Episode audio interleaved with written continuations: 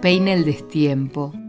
El viento agita las hojas de los árboles mientras un sonido envolvente me acerca a una pregunta frecuente y cotidiana que me hago cuando algo no sucede como lo esperaba. ¿Por qué llego a destiempo? Me despeina el destiempo. Los olvidos, las culpas, los errores, las omisiones, las pocas ganas, los deseos reprimidos, el cansancio, los miedos, podrían ser parte de la lista que da respuesta a esta pregunta.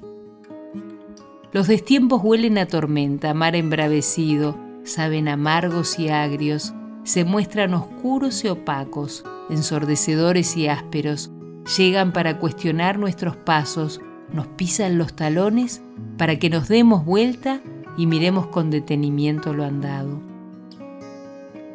Acompañados con un dolor punzante, se instalan en el pecho porque la angustia se aloja rápidamente cuando ellos aparecen. Las lágrimas también lubrican su pasaje transitorio. Pararse con firmeza, decisión y valentía suele ser la forma de alejarlos para encaminarnos hacia el rumbo deseado. A medida que el camino se dibuja, surge un tiempo preciso para cada situación. Sin embargo, el sabor de lo injusto se presenta cuando aparece el destiempo y lo que se espera no sucede. En este preciso instante no podemos darle la espalda a lo que nos desborda o decepciona. Es necesario sacar fuerzas desde lo más profundo para superar lo que no es y pudo ser. Los destiempos que más me inquietan son aquellas palabras no dichas en el momento adecuado. Aunque desde hace muchos años Intento ser frontal y hablar cuando es preciso porque he comprobado que el tiempo no se detiene y una palabra puede cambiar directamente el rumbo. ¿Por qué no decimos lo que tenemos que decir en el momento justo?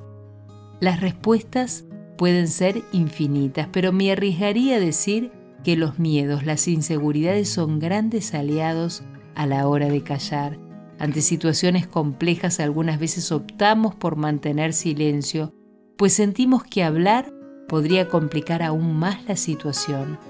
Las palabras suelen ser como las balas, una vez que se disparan no tienen marcha atrás. Los destiempos llegan como el viento a despeinarnos, con su suerte de improvisación se entrometen en el camino y nos dejan un sabor amargo porque frustran un encuentro que esperábamos o ansiábamos. Y no es fácil hacer frente a la frustración, más cuando por diferentes causas ya nos agarra mal parados. Los destiempos suelen ser como los días grises de llovizna, nos abordan con su monotonía y nos conducen por la desazón de las horas sin salida, de las pupilas sin brillo y de las miradas quietas al borde del acantilado. Algunos días sentimos que es tiempo de destiempos, de desencuentros, de desilusiones, de obstáculos. Sin embargo, cuanto más claro logremos tener su causa, posiblemente aparezcan con menos frecuencia y entonces nos peinarán los encuentros.